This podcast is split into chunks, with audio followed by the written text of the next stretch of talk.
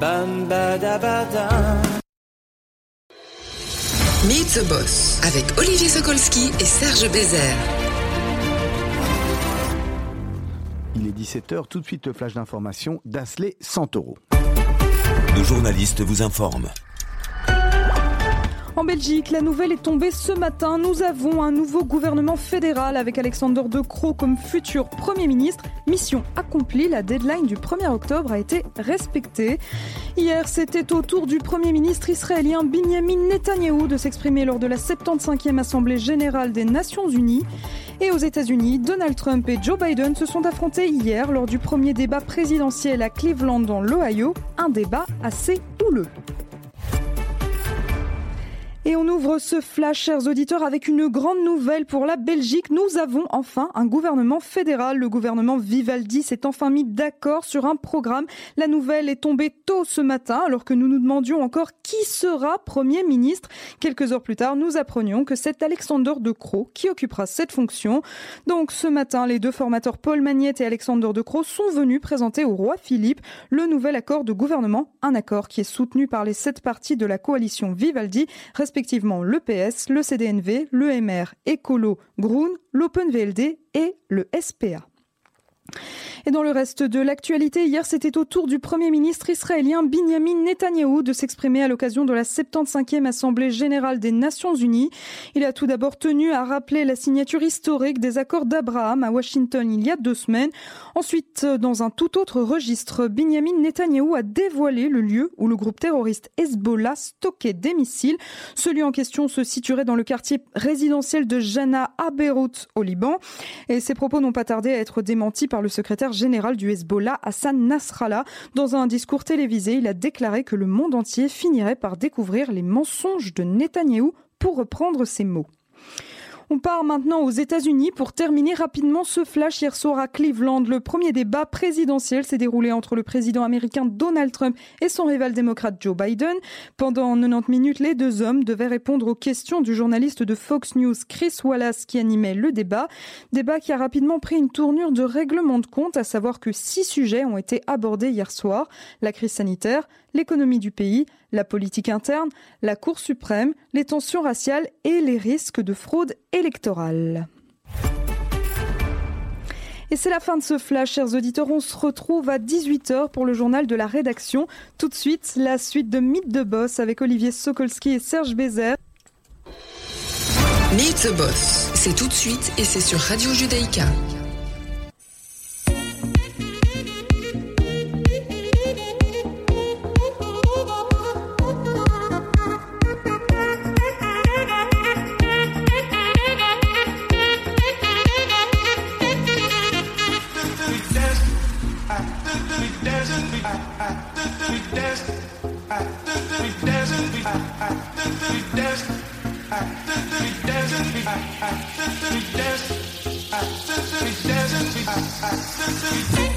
Voilà, Mythe de Boss, deuxième partie, c'est parti, j'ai envie de dire. J'espère que vous allez bien, que vous avez passé une bonne semaine, ravi de vous retrouver. Je suis accompagné de Serge Bézère aujourd'hui. Bonjour Serge. Bonjour Olivier. Tout va bien après cette semaine de quarantaine? Ça va très bien, une semaine de quarantaine, une semaine pas là. Euh, ça fait euh, longtemps, vous m'avez manqué, le studio m'a manqué. Je suis très content d'être de retour. Ah, honnêtement, euh, vous avez été bien remplacé, hein, franchement. Mais je sais, j'ai entendu, j'ai écouté et je suis. j'avais- presque honte de revenir. Non, non, non, non, c'est bon. On, on en fera une ou deux à trois de temps en temps. C'est, très sympathique. voilà, on sera tous ensemble. En tout cas, ravi de vous retrouver. Nous avons un invité at- atypique, hein, on peut dire aujourd'hui. euh, c'est vrai qu'on a, on, on en parlait. On a été dans le monde, euh, dans le monde du business. On a reçu des médecins, on a reçu des comédiens, mais, mais professionnels de, de poker, on n'avait encore jamais eu. Alors, on est avec Davidi Kitaï. Bonjour, Davidi. Salut les gars, salut Olivier, salut Serge. Merci, d'avoir accepté l'invitation de Radio Merci Judaïka. de m'avoir invité, ça me fait très plaisir d'être là. C'est sympa en tous les cas euh, parce que parce que vous voyagez beaucoup finalement. Ouais, effectivement, c'est un métier où on a la chance de voyager énormément. Après là maintenant, depuis huit mois, les tournois, ça, ça a pris un- une pause. Donc euh, je me suis un peu posé à la maison chez moi à Monaco et maintenant on est de retour à Bruxelles pour voir la famille, pour les fêtes et tout ça. C'est chouette. Davidi, comment ça commence? On, on- a toujours l'habitude de parler, d'avoir votre parcours, en fait, d'avoir le parcours des invités qui viennent. Vous avez un parcours, je suppose, atypique, un parcours qui commence forcément par des études, euh, le lycée, l'Athénée, etc. Vous venez d'où? Vous, vous êtes de Bruxelles, d'Anvers? Ouais, je suis né en Anvers, mais j'ai grandi à Bruxelles. Oui. Euh, en fait, ouais, là où c'est un peu atypique, on va dire, c'est que je, suis né à Anvers et de 1 à 5 ans, j'ai vécu à Los Angeles. Ah ouais. Mes parents ont tenté le rêve américain. Et voilà, mon père, il est un peu, je, je lui ressemble beaucoup et du coup, euh, il avait déjà aussi cette envie de liberté, l'envie de tenter sa chance. Et donc, il est parti aux États-Unis. Et quand on est revenu ici, j'ai euh, grandi à Molenbeek. Ça fait pas très rêver aujourd'hui, mais c'était sympa à l'époque. Il y avait, à l'époque, il y avait une grande communauté qui vivait à Molenbeek. en tous les cas. Exactement. Et, et voilà, une, euh, une enfance heureuse, assez euh, classique, avec une grande famille. Euh, ma mère est, c'est de la famille Kawa, certains les connaissent. Euh, C'est une dynastie presque à Bruxelles, les Kawa. Voilà, c'est une très grande famille, donc euh, voilà, j'étais très entouré, j'ai reçu beaucoup d'amour. Et voilà, tout ça a été mené par ma grand-mère, qui est un peu euh, l'exemple pour moi. Et Et, voilà. et vous, vous allez à quelle école? Vous allez dans une école juive parce Ouais. que Vous êtes à Ganénou Non, j'étais à Maïmo. À Maïmonide quand même. Ouais. Combien d'années? De toutes les primaires, tous les Athénées. Ah, terminé Maïmonide. Ouais. Et après, qu'est-ce qui se passe, Davidi? Euh, bah déjà pendant Maïmo, je me rendais compte que j'étais pas très bon élève, on va dire. J'ai des examens de passage chaque année, surtout en flamand, en néerlandais, j'avais vraiment des difficultés. J'ai dû repasser le néerlandais chaque année j'ai dû négocier avec le prof pour qu'il me fasse pas doubler. Et du coup, j'ai fini mes études euh, difficilement. Mais ce qui m'intéressait à ce moment-là, c'était le foot. Je jouais au RWDM, qui était un, Ah, quand même. un bon club. Ouais, et euh, j'avais comme rêve de devenir euh, footballeur professionnel. D'ailleurs, dans la, dans la famille Kawa, si je me rappelle bien, en tous les cas, pour en connaître un ou deux, ce sont des très bons footballeurs. Je ne sais pas s'il n'y a pas Ouais. eu un, un- ou Henri ou Victor qui était Victor, qui était à. Anderlecht à un moment, quelque chose. Ah, Exactement, vous voyez, voilà. Et son fils Ilan, il a joué à l'Union Saint-Gilloise, effectivement. Mhm. Donc vous aviez ça dans vous, en vous disant je vais aller au stade Edmond McTens. Exactement, j'habitais juste à côté. Et, euh, et ouais, c'était mon rêve d'être footballeur. Et j'étais à la JJL en même temps, où c'est là que j'ai ressorti toutes mes amies, tous mes, toutes mes valeurs. C'est, euh, je me, je m'y sentais à ma place là-bas. Et, euh, et voilà. Mais du coup, l'école, c'était un peu quelque chose qui me déplaisait à ce moment-là. Mais, euh, mais ouais, après l'école. Vous finissez en, en quelle année Juste pour euh, situer euh, quelque part sur la ligne du temps. Ouais, donc je suis né en 79 et donc du coup c'était quelque chose comme en 90. Ouais, je n'arrive plus à me souvenir Ouais, 98, exactement. entre 97 et 2000, on va dire, voilà, comme quelque chose par là. En Ouais. fonction. euh, Avant 2000, donc avant les, avant les années Avant 2000. les années av- 2000, avant ouais. l'explosion d'un. Enfin, pendant l'explosion d'Internet, mais avant vraiment. euh, Exactement, t'es encore au franc belge. ouais. ouais, c'est ça. Davidier, est-ce qu'à l'époque de l'école, vous êtes déjà un, un bon menteur? Parce qu'il faut, il faut être menteur finalement pour jouer au poker. Ça, c'est une question. Ça, c'est, ça, c'est une, une vue d'esprit, Olivier. Non, mais je- Directement, vous partez dans les banalités, les Non, mais je, généralités. sais, je sais pas moi. Alors, ce qu'il faut savoir, c'est que moi, je suis pas du tout joueur de poker, Ouais. donc on va vraiment essayer de découvrir ce qu'est le poker et, et de poser les questions de base. Si On va- c'était le cas, il y aurait tellement, tellement de joueurs de poker partout s'il fallait vraiment être bancaire. En fait, ouais, c'est pas vraiment menteur. Effectivement, au poker, on bluffe. Et le bluff, c'est une sorte de mensonge, mais c'est, c'est, c'est un petit peu différent quand même. Donc j'avais sans doute cette faculté, déjà j'avais des qualités sans vraiment m'en rendre compte, qui étaient de déceler quand on me ment plutôt que de moi-même mentir. D'accord. et ce genre de choses. J'avais d'autres qualités que je savais pas à quoi ça me servirait. Et je l'ai vu lors de mes études de sciences économiques à l'ULB, Mhm. où de nouveau, j'étais pas un bon élève et euh, où je me donnais peu de chances de réussir. J'avais les pressions de ma mère, qui est vraiment la, la pure mère juive, et qui voulait vraiment que je réussisse. Et, euh, et voilà, j'ai- réussi chaque année en faisant de nouveau une deuxième, des deuxièmes sessions complètes. Mhm. Et, euh, et pourtant, j'avais un problème à apprendre la théorie. Je savais pas apprendre par cœur quand ça m'intéressait pas. Et euh, c'était des études où on recevait des syllabus. On dit des syllabies, non? Oui. Un syllabus, des syllabies. Où il fallait apprendre des gros blocs de théorie. Qui servent pas à grand chose finalement.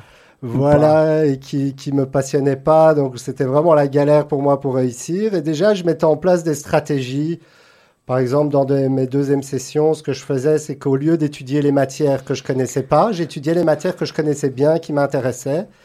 Et donc, je faisais des 18 sur 20 sur des matières où j'étais déjà bon et je faisais 8 sur 20 sur les matières où j'étais mauvais. Et c'est quelque chose que j'ai repris maintenant avec le poker. C'est au lieu de travailler sur mes points faibles, je travaille sur mes points forts, ce qui est euh, contre-intuitif et peu de gens font ça. C'est un peu ma... ma- Votre botte. Ouais. Dav- Davidi, à quel moment, à quel moment, parce que là, là on termine les, les études, à quel moment vous vous dites euh, finalement les études, bof, c'est pas trop mon truc.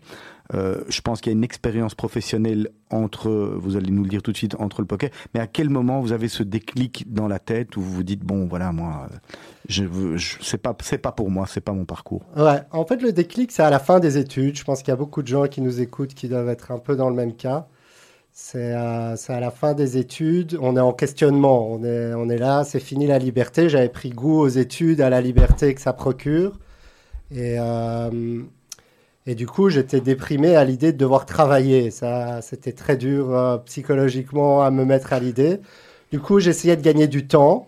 Et voilà, je voyais pas dans quel domaine j'allais bosser. Je comptais bosser dans la finance, mais j'aimais pas l'idée de travailler pour un patron, perdre ma liberté et tout ça. Donc j'ai négocié avec ma mère pour qu'elle me, me donne un peu de répit et que je puisse partir quelques mois à Los Angeles pour apprendre l'anglais. Vous aviez encore des souvenirs de Los Angeles de l'époque ou pas Euh, Très très peu, très très peu, mais sans doute que mon subconscient en avait. C'est ça, mais, euh, suffisamment bon que pour aller euh, pour y retourner en tous les cas. Voilà. Et donc c'est vraiment là-bas qu'il y a eu le déclic, c'est que là-bas, en fait, je suis arrivé là-bas en 2003, et 2003, c'est le gros boom du poker aux États-Unis. Parce qu'en fait, euh, le plus gros tournoi du monde, qui est le main event des World Series, a été gagné par un comptable qui s'est qualifié pour euh, 15 dollars, il me semble, au tournoi qui coûte 10 000 dollars. Et derrière, il a gagné plusieurs millions en gagnant ce tournoi. Et ça a procuré un boom aux États-Unis.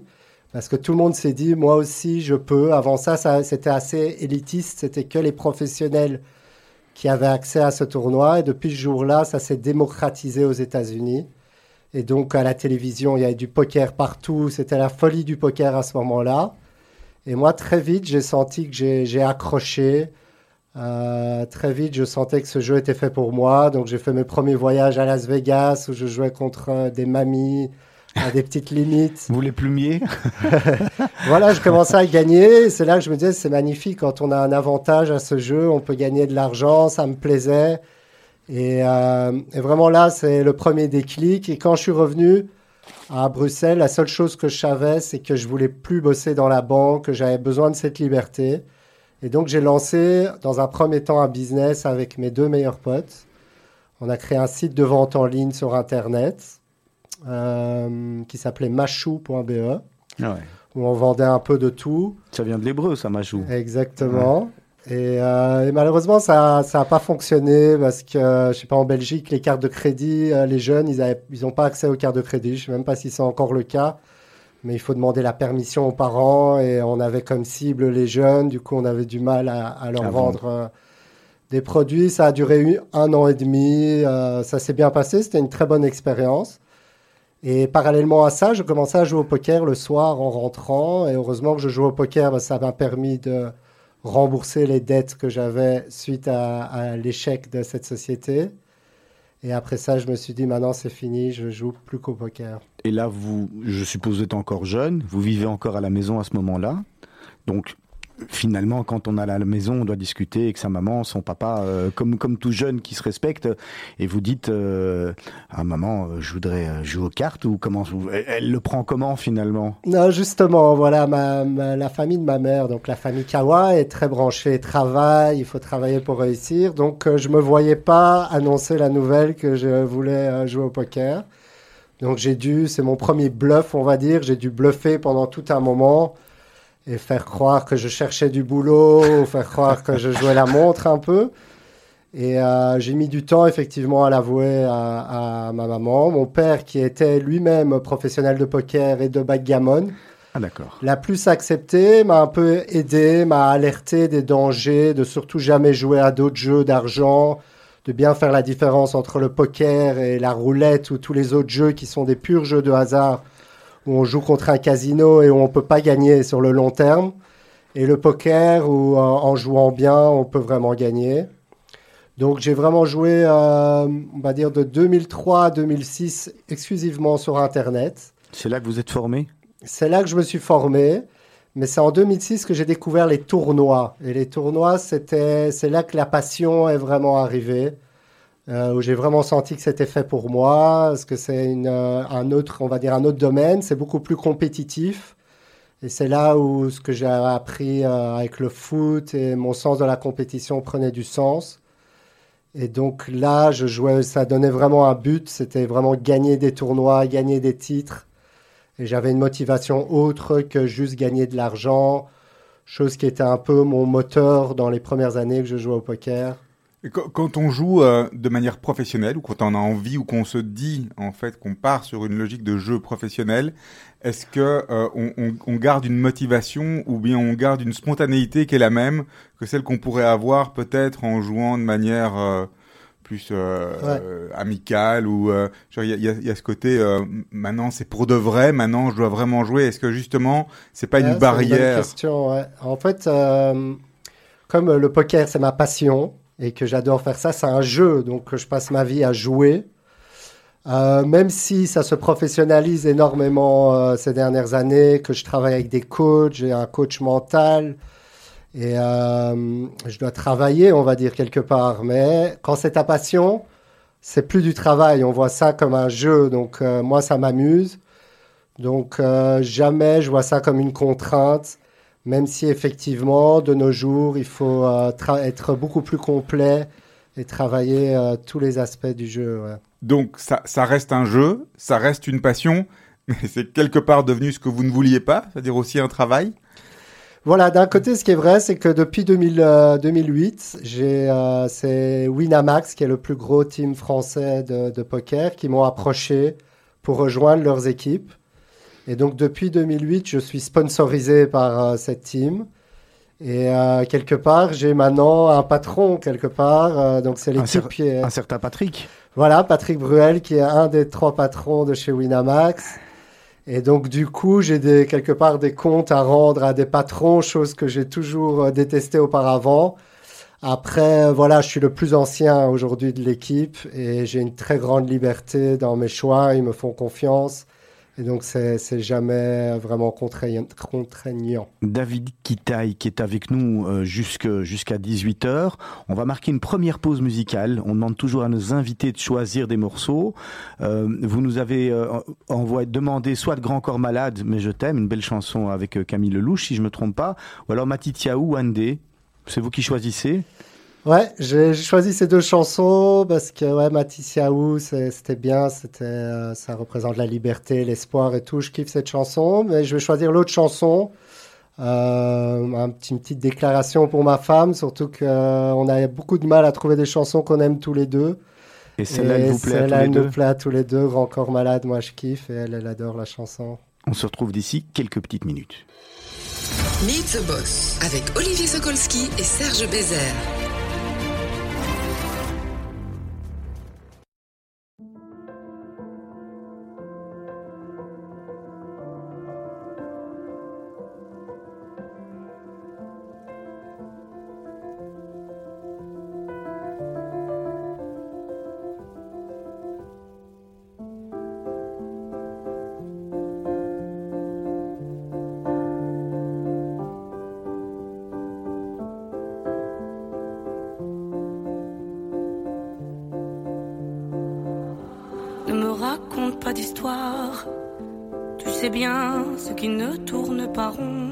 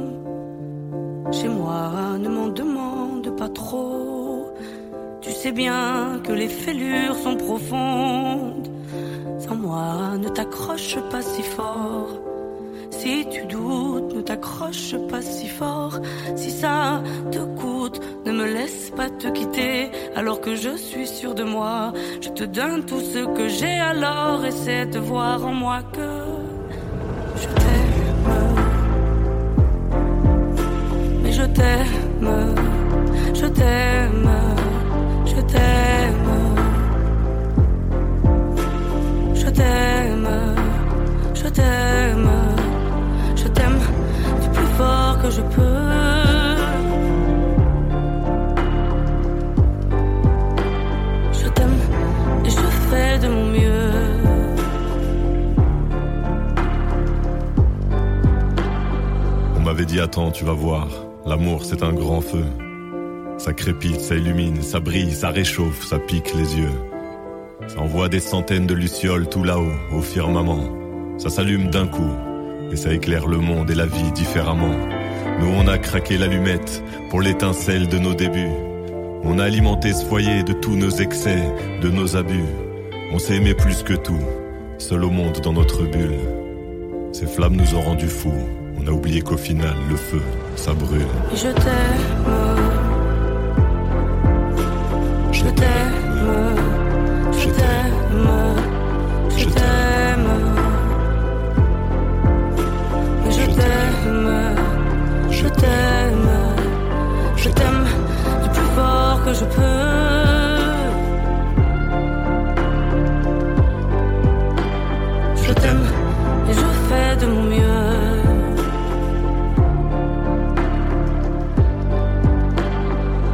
M'approche tout près de notre feu et je transpire d'amertume. Je vois danser ces flammes jaunes et bleues et la passion qui se consume. Pourquoi lorsque l'amour est fort, il nous rend vulnérables et fragiles? Je pense à nous et je vacille. Pourquoi depuis rien n'est facile? Je t'aime en feu, je t'aime en or. Je t'aime soucieux, je t'aime trop fort. Je t'aime pour deux, je t'aime à tort. C'est périlleux, je t'aime encore. Alors c'est vrai, ça me perd fort. Je t'aime pesant, je t'aime bancal. Évidemment, ça me dévore. Je sais tellement que je t'aime mal. Si j'avance avec toi, c'est que je me vois faire cette danse dans tes bras. Tes attentes, j'en ai pas. Tu me donnes tant d'amour, tant de force, que je ne peux plus me passer de toi si mes mots te plaisent. C'est pas ta faute, mes blessures sont d'hier. Il y a des jours plus durs que d'autres si mes mots te pèsent.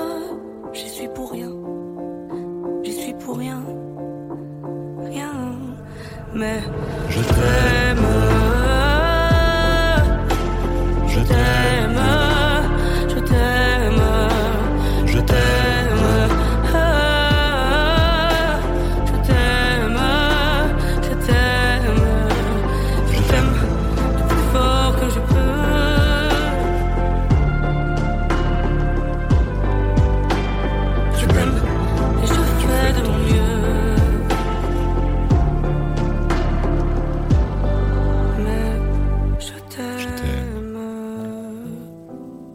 Magnifique chanson. C'est toujours Mythe de Boss avec Serge Bézère et notre invité du jour, Davidi Kitaï.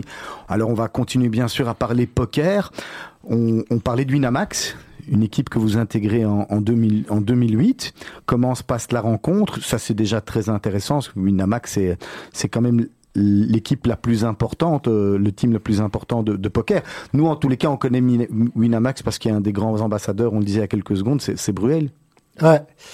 Ouais, en fait, euh, j'ai eu un peu de chance et qu'ils recherchaient à l'époque un joueur belge. Mais quelques années après, ils n'ont plus aucun intérêt en Belgique. Euh, Winamax, on peut pas jouer de la Belgique, donc c'est vraiment la chance qu'ils m'ont eu, qui qu'à cette époque-là, ils recherchaient un joueur belge. Ils ont fait des recherches et ils ont vu que déjà sur Internet, il n'y avait pas beaucoup de joueurs belges et j'étais le numéro un belge. Et donc ils m'ont rencontré quelques fois. Ils étaient intéressés par mon profil. Je commençais déjà à jouer quelques tournois live, à me créer une petite réputation. Et donc, euh, c'est Michel Abécassis, qui était un des membres du team et un peu le parrain de l'équipe, qui est venu me chercher, qui m'a dit qu'il était intéressé par mon profil. Et du coup, euh, voilà, on a, on a signé. Et euh, ouais, c'était une grande opportunité pour moi parce que déjà à ce moment-là, j'ai pu plus facilement annoncer à ma famille que je, le métier ah ouais. que je faisais parce que voilà, Patrick Bruel, ça sonne toujours bien, on va dire, euh, dans la, dans, dans ce, sur ce, enfin, ouais, chez ma famille et tout ça. Et puis, euh, et puis voilà, le fait d'avoir un sponsor, c'était une sécurité quand même.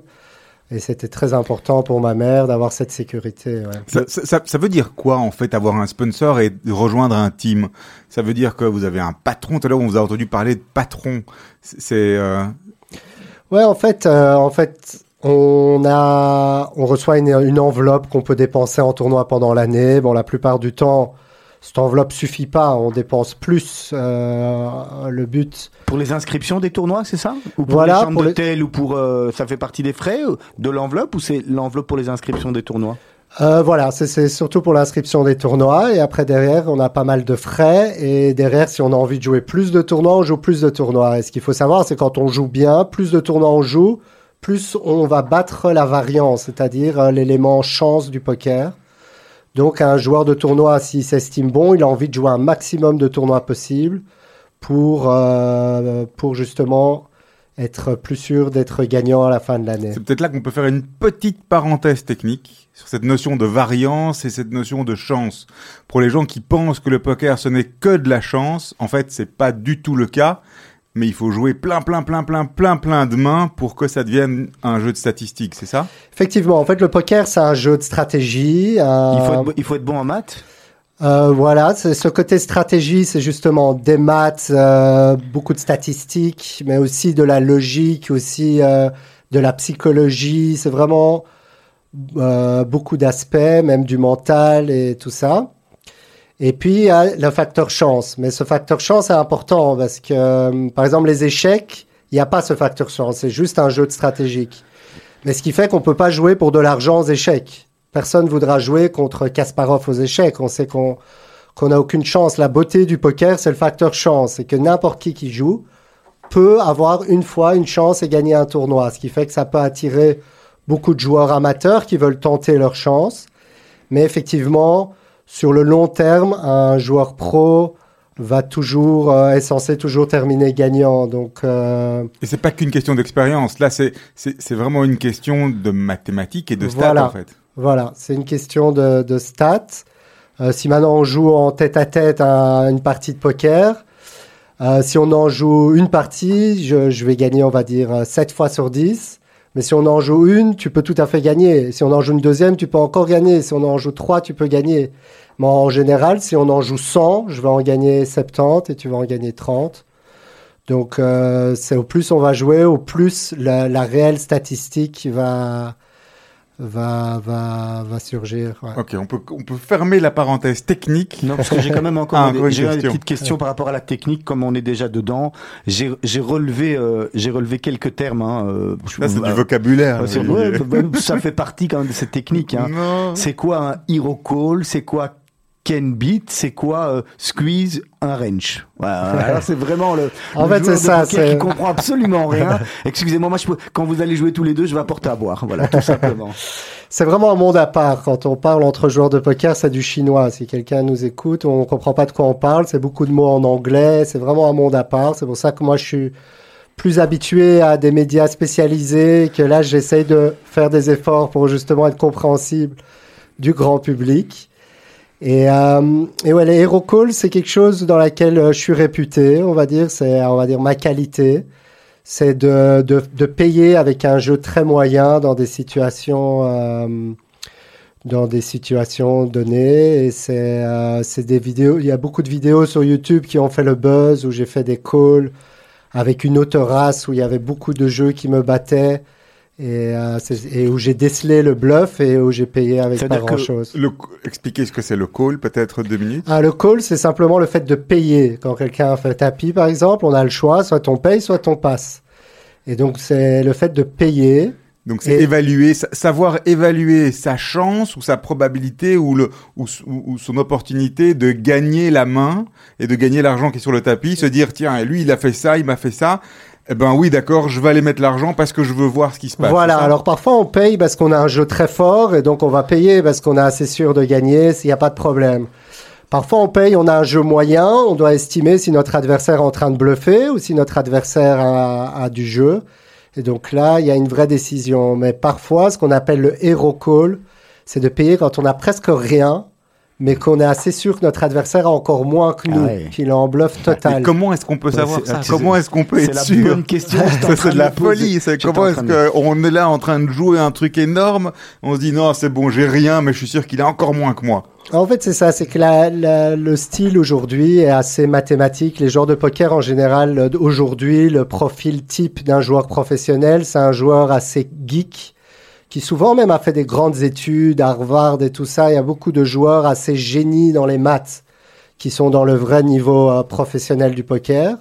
Et moi, j'ai toujours eu un style un peu atypique, où justement j'utilise plus ma logique, j'utilise plus à ma façon d'écouter mon intuition et je regarde plus les tels. Les tels, ça veut dire quoi? C'est les indices que les, joueurs euh, dégagent. Donc euh, il y a des joueurs qui sont nerveux et qui vont euh, cligner des yeux, avoir la carotide qui va qui bat très fort. C'est vrai ça, on, on, on, on, sait vraiment le déceler, on peut le voir. Ce côté... Voilà, oui, c'est vraiment vrai. Après, il y a beaucoup de joueurs qui ne regardent absolument même pas leur adversaire. Mais moi, je suis un joueur plutôt d'expérience maintenant et je suis un joueur qui regarde énormément ce genre de petits détails. Et, et c'est là-dessus d'ailleurs que je travaille de plus en plus pour être de plus en plus fort sur cette sphère du jeu qui est un peu délaissée par la plupart des joueurs professionnels. C'est-à-dire quoi Donc jouer l'humain avant les cartes, presque. Voilà, Rester, exactement. Euh, regarder les gens, regarder les gens, et puis ap après quelques temps, regarder ses cartes. Voilà, c'est vraiment, ça demande un gros travail d'observation sur les adversaires, et c'est de déceler un peu son, le comportement humain, et c'est quelque chose qui m'intéresse euh, particulièrement. Du coup, finalement, vous jouez plus derrière l'ordinateur ou est-ce que vous jouez encore derrière l'ordinateur? Parce que par rapport à ce que vous dites, quand vous avez commencé, vous avez dit j'ai commencé bon à, à, à, jouer avec des petites des petites dames âgées et puis beaucoup sur l'ordinateur. J'allais Ouais. dire, dire plumé, c'est pas le mot. Mais, jouer sur l'ordinateur, mais finalement sur l'ordinateur toute cette partie humain euh, euh, observation, vous l'avez pas en face de Ouais, vous? c'est vrai. C'est pour ça que je suis réputé pour être un meilleur joueur de live que sur Internet. Après, pour être un joueur complet, il faut aussi être compétitif sur Internet. Donc, je, je, je gagne aussi bien sur Internet. Mais effectivement, je préfère, je préfère le live. Là, pendant le confinement, c'était un problème parce que Avec le masque. justement, il n'y a plus de live depuis huit mois. Mhm. Et du coup, euh, mais parallèlement à ça, sur Internet, c'était magnifique. Tout le monde a commencé à jouer. Il y a eu une espèce de deuxième boom du poker online. Et du coup, euh, ça s'est bien passé pour moi quand même. Et ça m'a permis de progresser techniquement et sur la sphère plus technique du poker euh, en ligne. ouais. C'est quoi le, le, le défi aujourd'hui C'est c'est de venir vous battre finalement? Parce que vous, avez- vous avez eu trois bracelets. On va vous peut-être expliquer ce que c'est trois bracelets. Mais le défi euh, pour tous ces gens qui, qui jouent au poker, c'est c'est d'arriver à, à jouer contre vous, de venir vous battre? En fait, il y a, il y a de ça, effectivement. Il y a, il y a pas mal de gens qui, sont, qui me connaissent euh, et qui, euh, qui ont envie de- d'éliminer un pro.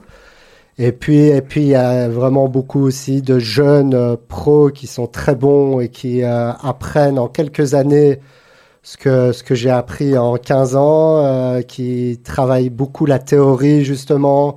Et de nos jours, il y a beaucoup plus d'aspects, de, de, ma- de manières de progresser. Il y a ce qu'on appelle les solvers qui sont euh, qui permettent de travailler sur la théorie des jeux. Et donc il y a plein de jeunes qui viennent avec un bagage mathématique très fort et technique très fort. Et eux, ils s'en foutent de savoir contre qui ils jouent. Ils sont là, ils respectent les maths du jeu et ils jouent, on va dire, comme des robots. Et du coup, ouais, c'est c'est là-dessus que mon expérience peut faire la différence parce qu'ils sont sans doute aujourd'hui plus précis techniquement que moi. Euh, Quand on rejoint une équipe comme Winamax, euh, on a aussi des obligations par rapport à ça, au niveau de la gestion de l'image, justement, parce que c'est bien beau de recevoir de l'argent pour aller jouer, Ouais. etc. Mais je suppose que c'est pas uniquement euh, pour intéresser les euh, 10 personnes ou 6 ou 7 autres personnes autour de la table avec votre casquette Winamax. Vous êtes aussi là Ouais. pour qu'on vous voit et pour qu'on connaisse et qu'on joue la plateforme. Donc, vous devez jouer avec d'autres? Ouais, exactement. Et Winamax, ce qui leur intéresse, c'est d'exploiter notre image. Et donc, ils nous demandent du travail. Par exemple, on fait des vidéos techniques. Notre but est un peu de fidéliser les clients qui sont déjà sur euh, le site. Et euh, du coup, on fait beaucoup de vidéos techniques, des blogs. Euh, Il y a des émissions qui s'appellent Dans la tête d'un pro sur YouTube qui cartonnent, où on nous suit dans les tournois en train de jouer, où on nous filme pendant plusieurs jours. Ça, c'est votre femme qui vous suit. Exactement, il y a souvent ma femme qui est derrière, qui m'encourage. Et euh, Tout, tout ça, c'est pas lourd. Pas pour quelqu'un qui est féru de liberté, qui rêve euh, de garder sa liberté. Là, vous vous trouvez pas un peu parfois prisonnier justement de ce, ces contrats de sponsoring en se disant oh, c'est des obligations? ouais, je le vois pas comme ça parce que j'ai l'avantage d'être très encadré justement, ce qui est une facilité, et de le vivre en équipe. On est une équipe, on partage énormément. C'est des joueurs hyper talentueux. Il y a beaucoup de joueurs français, mais il y a aussi des joueurs espagnols, portugais, italiens dans l'équipe. Et on est très solidaires. On a, on a un coach mental à notre disposition. Et donc, euh, j'ai quand même la chance. Je vois, moi, je suis pas quelqu'un d'individualiste. Et justement, je venais du football. Et du coup, il y a cet même esprit d'équipe qui est plutôt, je vois plutôt ça comme un avantage. même si de temps en temps je dois rendre un blog et ça me fait chier. Et, et voilà, il y a des deadlines à respecter. Parfois, c'est, on va dire, une petite contrainte. Mais de manière générale, c'est une chance énorme d'avoir un sponsor. Et, ouais. quand, quand on joue comme ça en groupe, cette notion de groupe, ça veut dire qu'on partage comme une équipe les gains aussi, ou bien là on est surtout sur ce qu'on gagne soi-même? Ouais. Comme on a, on a parfois un peu du mal à s'imaginer. Il y a cette image des gars dans les tournois de poker qui finissent avec des espèces de montagnes de dollars comme ça, euh, qui prennent dans, dans leurs mains et on les voit tourner ou presque nager comme Picsou Ah ouais, non, on partage pas les gains. C'est chacun pour soi. C'est pour ça que quand on joue contre euh, un ami de l'équipe à la même table, il n'y a pas de cadeau. Euh, ça peut être un ami, mais une fois qu'il est à table, c'est chacun pour soi et c'est la guerre. Et ça, tout le monde est, on est, tout le monde est très éthique à ce niveau-là dans le poker. Après, ce qui existe, c'est ce qu'on appelle les swaps. Ça veut dire entre joueurs professionnels, on s'échange 5%. Donc, si quelqu'un gagne un tournoi, il doit payer 5% au joueur avec lequel il a échangé. Et ça, c'est un truc très courant entre, entre potes et entre joueurs euh, Mais le professionnels. groupe ou Winamax ne prend rien là-dessus. Donc et Winamax ne prend rien Donc là-dessus. eux ils payent, ils vous payent, c'est pas l'inverse quoi. Voilà. Ok. Euh, David, dis-moi, je vais me faire le, le porte-parole de toutes nos auditrices hein, qui m'ont dit euh, est-ce qu'on peut avoir une anecdote avec Patrick Bruel finalement? Tu m'étonnes. Qu'est-ce que je pourrais te dire euh, comme anecdote sur Patrick Bruel Euh, Franchement, Bon- j'ai du mal à trouver de, bon, de de manière. bon joueur de poker également. Il a été, il, il a gagné, il a gagné aussi des. Voilà, il en a gagné un des bracelets WSOP. Ouais. Après, euh, ce qui est impressionnant avec lui, vraiment, c'est sa bonne humeur. Euh, il, est, il est tout le temps de bonne humeur. Et les gens viennent, le- il est à table de poker, il y a des fans qui viennent le déranger. Je peux avoir une photo, il se lève, il va prendre une photo avec ses fans. Il est vraiment très accessible. Et puis, euh, et puis voilà, d'un point de vue poker, il est assez impressionnant. C'est un vrai compétiteur du sens qu'il il est tellement occupé qu'il n'a pas le temps de travailler son jeu. Il a moins le temps que les autres. Et il reste assez compétiteur. Il fait encore des bons résultats par rapport euh, au peu de temps qu'il qu'il a consacré à travailler son jeu. C'est- Beaucoup de gens sont impressionnés par rapport à ça. David, parlez-nous des, des trois bracelets. Ça représente quoi? Ces trois championnats du monde finalement que vous avez gagnés? Ouais, exactement. J'ai ouais, trois titres de champion du monde, ce qui est, ce qui est une belle fierté. Et parallèlement à ça, j'ai gagné un titre européen, European Poker Tour et un titre World Poker Tour. Donc, je suis un des seuls six joueurs au monde à détenir la triple crown. Le grand chelem finalement, c'est ce Voilà. qu'on appelle le tennis. Est-ce qu'un joueur de poker, il, il- il s'entraîne comme un sportif? Est-ce que quand vous jouez pas au poker dans des tournois, est-ce que vous avez besoin d'entraînement? En fait, oui, le, pro- le poker, c'est vraiment professionnalisé, qui, même moi, à mon sens, je trouve que ça devient limite exagéré. Où euh, ouais, les joueurs de poker, maintenant, ils ont des coachs sportifs, où ils font beaucoup de sport et tout. Moi, je suis un peu moins euh, à fond là-dedans, même si je trouve ça positif, mais je trouve ça un peu exagéré, l'apport que ça peut t'apporter dans ta carrière de joueur de poker. Ça va plus t'apporter dans, dans ta santé ou dans la vie de tous les jours. La nutrition est très importante. euh, le sommeil. Et euh, les gens travaillent beaucoup sur tous ces aspects-là aujourd'hui, ce qui n'était pas le cas il y a 10 ans, sur le mental de manière générale. C'est pour l'endurance, ça. C'est la notion d'endurance du tournoi, je pense. Se dire, on Ouais. parfois durer pendant, un tournoi peut durer plusieurs heures. Voilà, le tournoi, ça, c'est des journées de 10-12 heures euh, pendant une semaine d'affilée. Donc effectivement, c'est assez dur de rester concentré. Donc effectivement, tous ces aspects-là sont clairement importants euh, malgré tout. Pour moi, le sommeil, c'est le plus important. Mais sans doute que la nutrition, c'est aussi, a aussi sa part d'importance. Et après, en dehors de ça, il y a beaucoup de gens qui travaillent avec ce que j'ai appelé, je vous ai expliqué tout à l'heure, les solveurs, qui sont une manière de résoudre chaque situation au poker. Mais ça prend un temps de fou, c'est des purs maths. C'est pas des soldeurs, ce sont des solveurs. Exactement. et puis Et- encore, et ça c'est une approche théorique, il faut encore pouvoir appliquer ça dans le feu de l'action, voilà. quelque part. Se dire, euh, on est en phase dans une situation. Voilà, en fait, la difficulté, c'est que ça t'apprend la théorie des jeux, c'est comment il faut jouer dans telle manière, mais en réalité, à une, si- dans- à une table de poker, le but, c'est d'exploiter la faiblesse de, de notre adversaire. Donc, le but, c'est de dévier constamment de la théorie des jeux, en estimant, lui, c'est un adversaire qui est trop prudent, donc je vais le bluffer un peu plus que ce qu'il faudrait. Ou au contraire, lui, c'est un joueur fou, donc je vais jouer un peu plus serré que ce qu'il faudrait. Et donc, euh, et ça, c'est un peu, on va dire, ma spécialité, c'est l'exploitation, l'adaptation par rapport aux adversaires, a, ouais, c'est un peu moins mathématique, mais plus instinctif. David Ikitaï, est-ce que les joueurs de, de, poker sont des gens superstitieux? Est-ce que vous avez un, une patte avec vous, un, un trèfle à quatre feuilles, un, un rail Est-ce que vous voulez quelque chose avec là une chemise noire que vous mettez tout le temps parce qu'elle vous porte chance? En fait, euh, le joueur de poker, par définition, est très rationnel. Donc, il est vraiment... Et euh, du coup, les superstitions, c'est pas bon pour un joueur de poker professionnel. Euh, il y en avait beaucoup plus il y a 10 ans, des joueurs très superstitieux. Je connaissais un joueur de poker, il supportait pas qu'on touche euh, sa, son, le dossier de sa chaise. Et vous y alliez direct avant le tournoi exprès, alors du coup pour le, le voilà, Exactement. Après, de nos jours, vraiment, c'est devenu professionnel. Donc justement, tous ces, j'ai envie de dire, cette, cette, pollution, tous ces trucs qui nous font dévier de la, ration, de la rationalité. Euh, on essaye d'éviter, on essaye de de, de pas euh, de pas avoir de superstition. C'est pas bon. Avec tout ce côté rationnel et tout ce côté permanent euh, de coaching, etc. Votre vie, parce que moi je sais quand je joue au Tetris beaucoup par exemple, je vois tout en bloc de Tetris. Est-ce qu'aujourd'hui le calcul de probabilité, la lecture des gens, ça devient pas une espèce d'obsession permanente? Là, quand on est en train de se regarder, vous n'êtes pas en train de vous dire, lui, il est en train de transpirer, il fait ça, je vais faire ça. En fait, c'était c'était un peu le cas, on va dire, à un moment, effectivement. Genre, je rêvais de poker la nuit, où je faisais des cauchemars, où j'arrivais pas à dormir, tout vous simplement. Revivez, vous revivez vos coups, finalement. Voilà, je revivais mes coups, et surtout lorsque je faisais des erreurs, j'étais torturé de l'esprit. J'étais là, pourquoi j'ai fait ça? J'aurais dû faire ça et tout ça.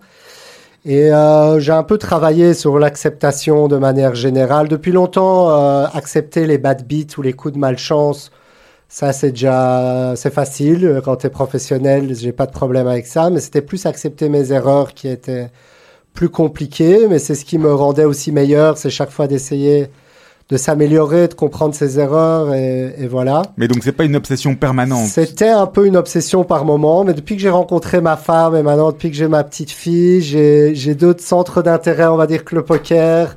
Et j'arrive, euh, j'arrive à penser aux choses euh, plus importantes. Donc vous n'êtes pas en train de vous dire, elle a euh, 22,3% de chance d'attraper le Covid, ou bien je dois pas prendre l'avion parce Ouais. qu'il y a X% de Je trucs. calcule quand même tout en termes de probabilité, Ouais, effectivement. C'est oui, ce que je dis souvent à ma femme quand elle stresse pour quelque chose. Je lui dis, tu sais, la probabilité qu'un terroriste vienne maintenant, c'est euh, moins élevé que de, le trajet de taxi. Ouais. Est-ce qu'on peut comparer aujourd'hui le, le poker à, à cet engouement qu'il y a dans, dans les jeux vidéo où, où il y a vraiment des équipes qui sont formées? On voit que des équipes de foot qui ont formé des équipes de jeux vidéo de foot. Est-ce qu'on peut comparer la, la folie du poker, l'engouement du poker à ce qui se passe aux jeux vidéo?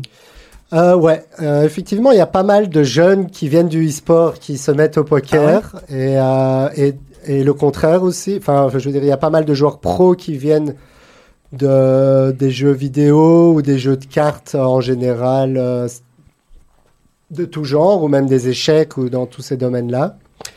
Et euh, sauf que l'engouement reste quand même euh, un peu plus mesuré que certains jeux comme Fortnite et tout qui attirent clairement beaucoup plus de monde que le poker. David Ikitaï, est-ce que c'est un métier où vous allez être chassé par un plus jeune qui va arriver, ou c'est pas parce que le gars qui va arriver, vous parliez tout à l'heure des, des solveurs, non pas des soldeurs, c'est pas, c'est pas parce que le gars va arriver va être plus jeune qui sera meilleur joueur que vous. Et finalement, chez vous, parce qu'en général, quand on a une carrière de sportif, ben, la carrière elle est courte, hein, euh, Ouais, parce qu'il y, a- vrai. il y a- il y a le mec qui est derrière, qui arrive et qui a, qui a le feu derrière et qui a plein de, plein de vivacité et vous vous fatiguez. Ouais. Peut-être à une table de poker, c'est le contraire ou pas? Euh, effectivement, c'est la chance de ce métier de joueur de poker, c'est qu'on peut jouer encore jusqu'à un certain âge. Il y a Doyle Bronson qui est un peu la légende du poker. Il a plus de 90 ans aujourd'hui et il Vous avez continue joué à jouer. Vous avez joué contre lui? Ouais, j'ai déjà joué contre lui et, Et il est- Le résultat? Ouais, il a, il a encore, euh, disons qu'on s'est pas vraiment euh, trop attaqué l'un l'autre, mais, euh, mais il y reste très compétitif. Donc effectivement, après effectivement, je veux dire qu'à l'heure d'aujourd'hui, les meilleurs joueurs du monde, ils ont quelque chose entre 30 et 40 ans. Donc c'est, il y a plein de jeunes qui viennent très fort à 20 ans, mais euh, il, pour être le meilleur, il faut quand même cette notion d'expérience en plus. Et, euh, donc, euh, ouais, l'âge, c'est 30-40 ans pour être le meilleur. Moi, je viens de dépasser mes 40 ans, mais euh, je pense que, que, je, que je, resterai encore compétitif un certain temps. En tout cas, à l'heure d'aujourd'hui, je me sens tout à fait encore euh, au niveau. Est-ce que vous, vous, vous arrivez à vous distancier des montants qui sont euh, en jeu? C'est-à-dire que est-ce qu'une grosse cave, une petite Ah. cave, ou bien un, un- tournoi sur lequel on peut gagner des millions, ou bien juste euh, 1000 dollars, Euh, ça influence les choses ou pas? Ouais, c'est c'est une bonne question. Effectivement, le, le- les montants sont assez, euh, parfois assez folles. Et j'ai toujours eu un espèce de détachement à l'argent qui, est, euh, qui était un avantage, effectivement. Si on est trop proche de son argent, c'est assez difficile. Et euh, effectivement, il faut avoir un certain détachement et se dire le but, c'est de, de faire abstraction sur le, sur le montant dans lequel on joue. Et le but, c'est de jouer son meilleur poker et de jouer son, son meilleur jeu sans faire attention des montants. Et effectivement, c'est pas toujours facile. Et, euh, et maintenant que j'ai une famille et tout, ça m'arrive encore quelquefois d'être un peu effrayé de jouer des tournois comme j'ai fait encore il y a quelques années, où j'ai joué des tournois de 50 000 euros, 100 000 euros l'entrée. Et, euh, et ça, c'est devenu quelque chose qui m'effraie un peu. Alors Donc on- vous êtes moins sur les coups de poker, entre guillemets. Vous êtes plus Voilà. sur le côté euh, rationnel de la chose. Voilà, j'essaie vraiment d'être un peu plus rationnel, euh, ouais, de- d'être un peu plus, euh, de mieux gérer mon argent de manière générale. et- mais mais quand, quand on est pro, euh, on, on garde ses amis de poker? Vous avez encore des amis avec lesquels vous jouez? Il y a des gens qui veulent encore jouer avec vous, des cash games, des potes vraiment? C'est plus des potes en fait. C'est ça, mais je sais pas, tu vois, la, la vieille dame avec laquelle vous avez commencé, elle est toujours là. Euh, en fait, euh, mais ouais, à Bruxelles par exemple, je joue avec des potes euh, et ça peut nous arriver de rejouer une petite partie de temps en temps. C'est vraiment assez rare pour leur faire plaisir. Mais c'est ça l'avantage de jouer en tournoi, c'est qu'en tournoi on joue, on se dé- prédéfinit un montant et on peut pas perdre plus que ce montant. Mais je vais pas m'amuser à jouer en cash game, à essayer de raser un ami à moi. Et sinon, dans le milieu professionnel, il y a, c'est vraiment, il n'y a pas de problème de se raser entre amis, euh, d'éliminer un ami dans un gros tournoi. C'est déjà arrivé plein de fois. Ça fait partie du jeu, donc euh, tout le monde l'accepte. Je vais jamais en vouloir à un ami à moi de m'avoir éliminé. Ouais. Bon, c'est c'est passionnant de vous parler. Olivier me fait des grands gestes parce qu'il faut qu'on avance. Mais j'ai une dernière question avant de, avant de vous faire, avant, av- avant de faire ça. Euh, comment est-ce qu'on, quelle est la meilleure manière de commencer? Les gens qui nous écoutent là, qui se disent, on a envie, on a envie, on aimerait bien nous aussi. Il faut aller acheter un livre, il faut s'inscrire sur Winamax ou autre chose, euh, regarder des blogs. Comment est-ce qu'on commence à jouer? Est-ce que jouer du, euh, du fake money c'est intéressant? Euh, Comment on commence? Euh, effectivement, euh, il y a plusieurs moyens d'y arriver. Ça va un peu dépendre du type de joueur. Si le, si le petit jeune il est très bon en maths et tout ça, je vais lui conseiller de passer plus par la théorie pure et, euh, et de carrément prendre un coach qui va lui apprendre la théorie. Il y a beaucoup de sites de coaching qui sortent dans tous les sens. Et sinon, euh, moi, comment je conseillerais, c'est de regarder beaucoup de vidéos d'apprentissage. On en trouve gratuitement sur YouTube. Euh, Il y a des Français Kill Tilt Poker qui font des superbes vidéos. Et de jouer des petites limites, d'y aller mollo, de pas partir directement à jouer des trop gros montants. Par contre, je conseille de jouer de l'argent directement. Effectivement, les tournois gratuits, ça va, ça, ressemble un peu trop à rien. Il faut quand même, le poker, ça reste un jeu d'argent. Il vaut mieux jouer de l'argent euh, pour que les choses soient sérieuses. Après, on peut jouer des tournois à 1 centime. Euh, Il y a des tournois vraiment tous les montants possibles. Et c'est d'y aller petit à petit, pas jouer tout sur un tournoi d'un seul coup, de gérer ce qu'on appelle sa bankroll, donc l'argent qu'on est prêt à consacrer au poker. Donc par exemple, si on a 100 euros qu'on est prêt à consacrer au poker, en général, on ne peut pas dépasser les tournois de 1 euro. Donc on va jouer des tournois 50 cents, 1 euro, 50 cents. Si on voit qu'on gagne bien à ces limites-là, on passe à 2 euros, puis à 5 euros, puis à 10 euros, petit à petit monter de limites. Et c'est comme ça que la plupart des joueurs ont réussi. C'est pas en ayant beaucoup d'argent au départ. Je connais des joueurs, ils sont partis de 1 euro, ils ont monté à 1 million. Il y en a beaucoup dans ce cas-là, dans mon entourage et dans le team Winamax. David Ikitaï, on va arriver à la dernière partie de l'émission. On va vous poser des questions rapides auxquelles on va vous demander de répondre un petit peu rapidement. Le métier que vous auriez aimé faire à part celui que vous faites actuellement Eh ben, figure-toi que justement, j'ai jamais trouvé de métier euh, que je voudrais faire, mais euh, j'aurais envie de dire sans doute euh, lancer une start-up de manière générale, même si je suis pas sûr d'avoir les compétences pour le faire. Alors le président, je vais pas dire le président, je vais dire le prince régnier vient manger chez vous à la maison. Qu'est-ce que vous lui faites à manger? Euh, je sais pas bien cuisiner, donc euh, je lui fais quelque chose de très simple. euh, par exemple, un petit burger. Ça m'arrive de faire des burgers et j'adore les burgers. Une chose que vous avez fait en étant plus jeune et que vous n'oseriez plus faire aujourd'hui. Euh, ce que j'ai fait quand j'étais plus jeune, ça c'est une question piège. euh. On peut avoir, on peut avoir des jokers, hein, comme au poker, voilà. Je sais pas si on a des, même des jokers. Il n'y a pas de poker. joker Ah, au poker, c'est bataille. C'est dans la bataille, on peut avoir les C'est c'est là jokers. que je me suis arrêté. hein, c'est vraiment pour dire que- et Dieu sait que j'irai bien à des parties de poker parce que l'ambiance dont j'entends mes copains c'est très sympathique, même pas pour le jeu. Quoi. Reste, restez sur le, la bataille. euh, Ah, on peut pas revenir plus tard, On, laisse-moi on un peu de revient dessus. ok. Votre définition du bonheur. Je pense que le bonheur, c'est c'est la destination. C'est pas la destination, c'est le chemin. ouais. C'est beau. La dernière fois que vous avez eu mauvaise conscience? La dernière fois que j'ai eu mauvaise conscience. euh, Quand vous avez plumé la dame aux États-Unis? Non, c'est ouais, au, au plus gros tournoi du monde, le main event des World Series. J'ai éliminé le plus ancien du tournoi, qui était un vétéran de guerre qui avait 96 ans. Et je me suis senti un peu mal pour lui. ouais. Davidi, où s'arrête votre pardon Euh, je dirais sans doute. euh, si on touche à ma famille. à, à- à part justement, ça va être la, la question suivante, à part votre mariage et la naissance de votre enfant, quel est le plus beau moment de votre vie? Euh, Ouais, mais tu m'as piqué les deux meilleurs moments de ma vie, euh, sans, con- sans contexte. Alors, euh, ouais, je crois que le troisième moment, ça va sans doute être un moment de poker. Euh, je dirais mon premier bracelet WSOP. Vous voyez où dans 10 ans? Toujours joueur de poker ou tout à fait dans, autre chose ou à la retraite heureux sur une île?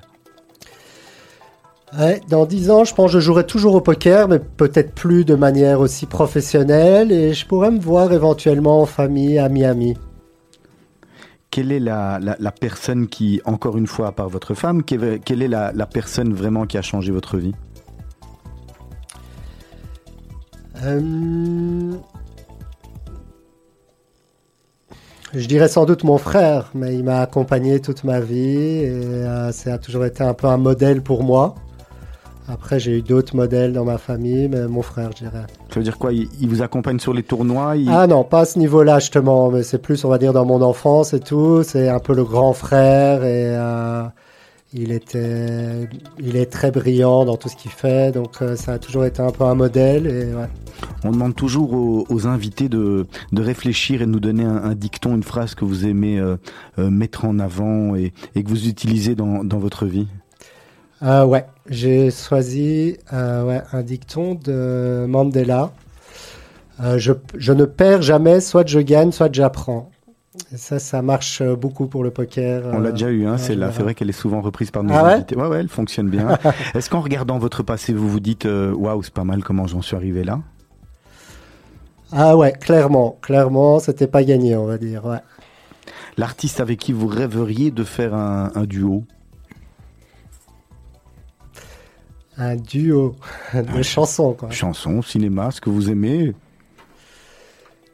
Euh, Une question de nouveau. Je sais pas, je crois qu'on va revenir euh, au foot. Je dirais peut-être Eden Hazard. Les réseaux sociaux, est-ce que ça nous éloigne ou est-ce que ça nous rapproche? Et est-ce que vous, vous avez une image que vous euh, euh, que vous défendez, que, que, vous mettez en avant également sur les réseaux sociaux en tant que euh, David Iquitaï, euh, joueur de poker? Je pense que de nos jours, notre génération, sans doute, ça les éloigne un peu. Après moi, de manière générale, j'ai comme une phobie du téléphone. Je déteste parler au téléphone. Donc les réseaux sociaux, pour moi, c'est top de voir les news de mes potes et tout ça. Et de garder contact avec tous mes amis d'enfance plus facilement, euh, étant un peu éloigné. Et euh, ouais, la suite de la question, c'était... euh, Est-ce que ça nous éloigne ou ça nous rapproche les réseaux sociaux? Ouais, tu m'as demandé si avec ma communauté, enfin ouais. Euh, moi, sinon, j'essaye d'être très naturel dans les réseaux, de- sur les réseaux sociaux de manière générale. Donc, je reste moi-même. J'utilise Instagram plus pour mon lifestyle et Twitter plus pour le poker. Et, euh, et ouais, à ce niveau-là, c'est quand même un atout. ouais. Qu'est-ce que vous prendriez Mais à mon avis, j'ai la réponse. Si vous deviez aller dans l'espace, si vous prendriez avec vous Vous n'allez pas me dire un jeu de cartes si Ouais, D'abord, tu dois dire en dehors de ta femme. Et Ah ouais, non, de ton- non, allez, je- allez, on, on veut, on veut bien, on veut bien qu'elle vienne cette fois-ci dans l'espace. Non, Sans doute que effectivement, euh, je prendrai une connexion internet. ouais. votre conseil pour rester zen. Alors, euh, ouais, la, je pourrais conseiller de la méditation, qui est un très bon moyen pour rester zen et un bon moyen sûr. Après, moi, je suis quelqu'un de zen de nature. Euh, c'est encore mieux si c'est naturellement. C'est faut fuir le stress. Et ouais. Euh, David, si c'était à refaire, vous changeriez quoi? Et vous pouvez pas dire rien. Euh, En fait, finalement, je l'ai fait parce que c'est ouais, j'ai, j'ai, ce que j'ai écouté la fois passée une émission. Normalement, la question que vous posez, c'est à 20 ans. Si ouais, On adapte, on adapte. vous l'adaptez, là, Euh, J'essaie de vous déstabiliser par rapport à... En fait, euh, ouais. En fait, je- j'ai pris des risques finalement dans ma vingtaine d'années, mais c'est ça que j'aurais conseillé et que les gens m'ont pas assez conseillé. C'est quand t'as 20 ans, faut prendre des risques. T'as rien à perdre dans la vie. T'as 20 ans, t'es jeune. C'est le moment de prendre tous les risques. Tu t'en fous de te faucher, tu t'en fous de te prendre des vents par des filles, tu t'en fous de, de, de tenter une aventure, euh, quelle qu'elle soit. Donc vraiment, j'ai l'impression qu'à 20 ans, il faut prendre un maximum de risques, tant que ça ne met pas, bien sûr, en danger notre vie, notre vie humaine. David Dikitai, merci beaucoup d'avoir accepté l'invitation de Radio c'était Judaïka. cool. C'était très sympa, atypique en tous les cas pour nous qui, qui intervenons. C'était très, belle très, très, rencontre. très chouette. Merci beaucoup. À votre place, la semaine prochaine, on aura Jean-Pierre Ludgen. On va parler de montres, hein. C'est différent. Voilà, euh, très intéressant également. D'ici 4 minutes, vous allez retrouver Asley Santoro pour le magazine de la rédaction de Radio Judaïka. À 18h30, Anouk Taché sera là pour son émission littéraire. Et dès demain, 7h du matin, vous allez retrouver Maman, Didier Cohn et Julien Ball pour la matinale.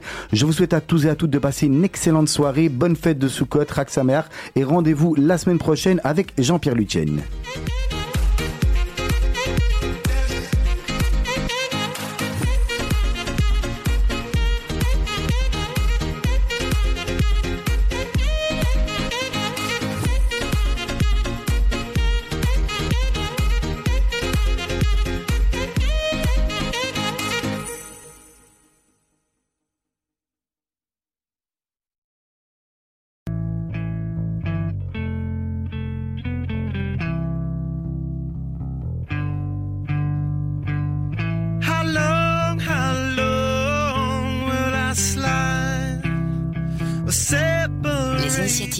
Les jeunes entrepreneurs, chez Groupe S, on les soutient. Groupe S.be Retrouvez-nous sur radiojudaïka.be.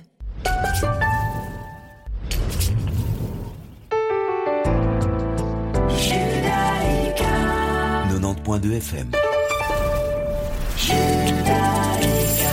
Retrouvez-nous sur radiojudaïka.be.